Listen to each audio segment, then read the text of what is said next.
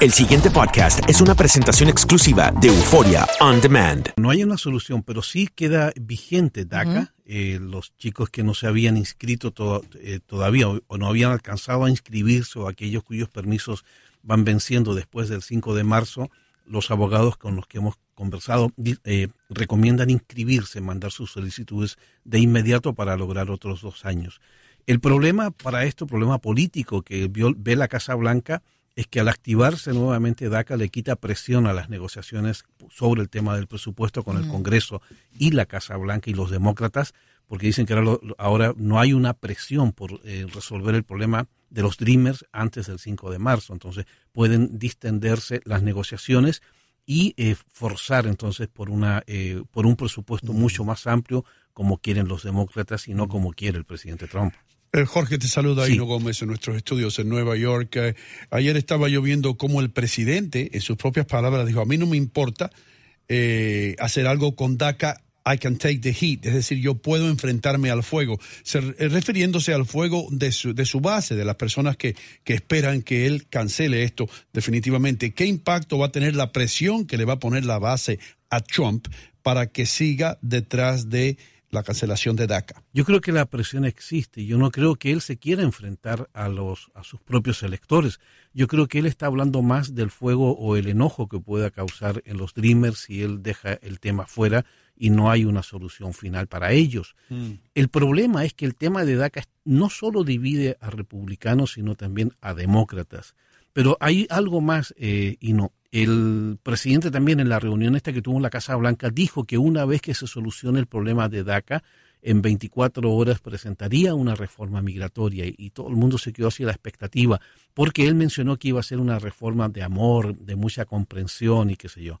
Ayer el congresista Bob Goodlate presentó ese proyecto de amor junto con el congresista Raúl Labrador, y la verdad que el proyecto es hay que verlo yo creo que es no es un proyecto de, amor como nosotros nos imaginamos sino que el amor al que él se refiere es a su frase de hacer grande a Estados Unidos otra vez no mm. el proyecto es tan restrictivo que no da lugar ninguno para que por ejemplo los 11 millones de indocumentados alcancen un estatus legal de permanencia pone una serie de trabas, una serie de condiciones y está basado en un fuertísimo componente de seguridad nacional. Ese es el proyecto de ley, es decir, para interpretar las palabras del presidente vayamos a hechos. Y 24 horas después de que él menciona ese proyecto, aparece este, eh, eh, este, este, proyecto de ley. Entonces, si él dice que no tiene miedo de enfrentarse al enojo, a la ira de, de, alguien, no creo que sea de su, de su base, porque él está muy conforme con su base, puesto que ya va a cumplir un año y no ha cambiado un ápice su, su discurso político. Eh, Jorge, hay quienes entienden que el presidente eh, eh, trata de complacer, habla a alguien y propone algo y él dice estoy de acuerdo con eso, pero a los cinco minutos habla otro congresista y propone exactamente lo contrario, él dice estoy de acuerdo con esto. se, ha, se ha criticado eso, es decir, Tú como analista, ¿qué piensas? ¿Se puede creer en la propuesta del presidente o en eh, su bona fide, su buena intención, su buena fe? Eh, es una pregunta difícil y que compromete al mismo tiempo, pero yo creo que no, yo creo que los, hechos están demostrando todo lo contrario. Es decir, eh, es como que preguntáramos por qué canceló DACA si le pide al Congreso que haga exactamente lo mismo que hace mm. DACA. o segundo, eh, ¿por qué acusar al presidente Obama de haber activado DACA eh, usando su poder ejecutivo? Para eso es el poder ejecutivo, lo puede usar el presidente, que ahora lo ponemos en duda, pero él también utiliza el poder ejecutivo para hacer otras cosas. Yo creo que se está jugando demasiado con palabras y con muy pocos hechos. Mm. Y los hechos son increíblemente tristes. Es decir, se están tomando medidas políticas para causar más sufrimiento del, sufrimiento que ya existía en algunas personas. Mm. Tenemos el caso de DACA o tenemos el, caso del TPS y tenemos el caso de los 11 millones de indocumentados. Yo creo que el discurso político que se está empleando en la Casa Blanca es muy distinto a los hechos políticos que estamos viendo como ciudadanos de este país. Yo creo que eso puede responder de alguna manera la pregunta, ¿no? Sí, además, Jorge, eh, si antes decíamos todos los caminos conducen a Roma, todos los caminos conducen al muro, porque no pela una oportunidad al presidente para sacar a relucir el tema del muro y, y, de alguna manera eh, jugar ¿no? Con, con, las exigencias del otro bando para decir, bueno, si haces esto, hacemos esto, ¿no? Con relación al muro siempre. De, alguna manera en, el discurso político se están usando figuras para provocar cambios en la actitud de las personas.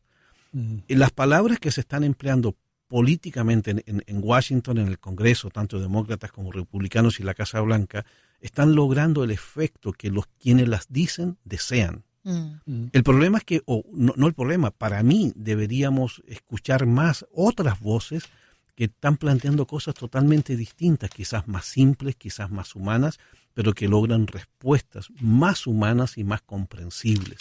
Lo que hace falta en nuestro país en este momento es un discurso más favorable a las personas que sufren y no ver a las personas que sufren como una amenaza de terrorismo, por ejemplo, que eso es un error garrafal.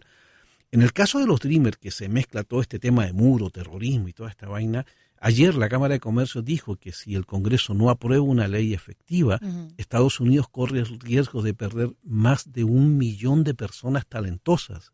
Y eso es crítico, eso es grave, eso es lo grave que no estamos escuchando eh, lo que tenemos que escuchar y perdemos el tiempo a veces con tanto discurso y tanta palabrería que no nos lleva a nada bueno. Jorge, algunos especialistas en derecho constitucional eh, están estudiando ahora el origen de, la constitución de Estados Unidos desde su primera constituyente.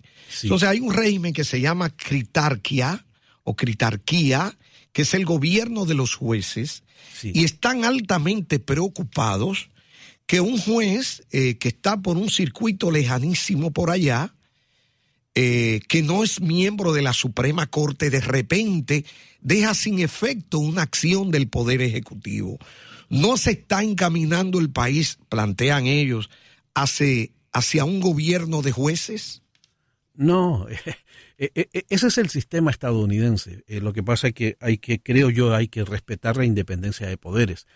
El mismo tema surgió, no sé si recuerdan, en el 2014 cuando el presidente eh, Obama eh, creó el programa DACA.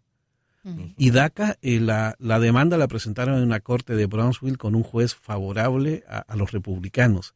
Y después hicieron un proceso de apelación en el quinto circuito que se ha caracterizado también por favorecer ese tipo de posturas. Y de hecho, DAPA fue frenado de la misma manera y también se, se planteó lo mismo.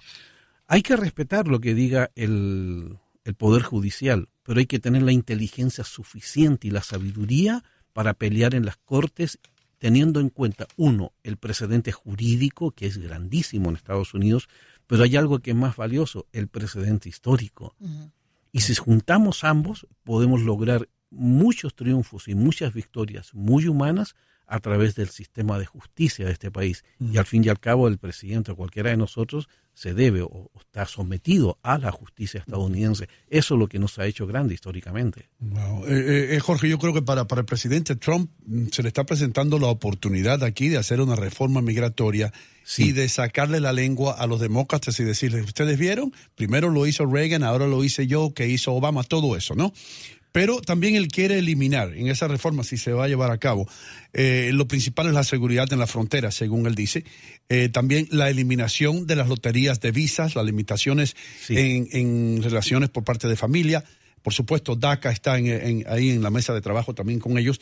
Y eh, la representante del Partido Demócrata en California, la señora Feinstein, eh, él le dijo que, quería en, concentrarse en DACA primero. Es decir, eh, pero ¿no crees tú que si, que si Trump resuelve este problema de DACA, lo pone bien cerca de ofrecerle eh, al Congreso una reforma migratoria que no van a poder rechazar?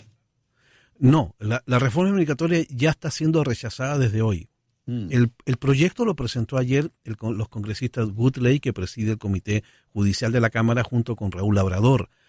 El proyecto que tiene como 400 y páginas eh, es muy duro, muy restrictivo. Eh, habla de casi solo prohibiciones y en aquellos casos que se permitiría la legalización de algunas personas, depende de cómo hayan entrado ciertos trabajadores agrícolas, por ejemplo, con visas H2A o H2B. pero también amplía o hace mucho énfasis en las causas de inadmisibilidad en Estados Unidos y para ellos el hecho de ser indocumentado lo convierte en inadmisible en Estados Unidos, por tanto automáticamente pone fuera a 11 millones de personas. Hmm. Pero ya los demócratas dijeron que ya han comenzado, antes que comience cualquier discusión, ellos han comenzado una intensa lucha para evitar que eso siquiera llegue al Pleno. Esa es la postura en este momento, horas después de presentado el proyecto.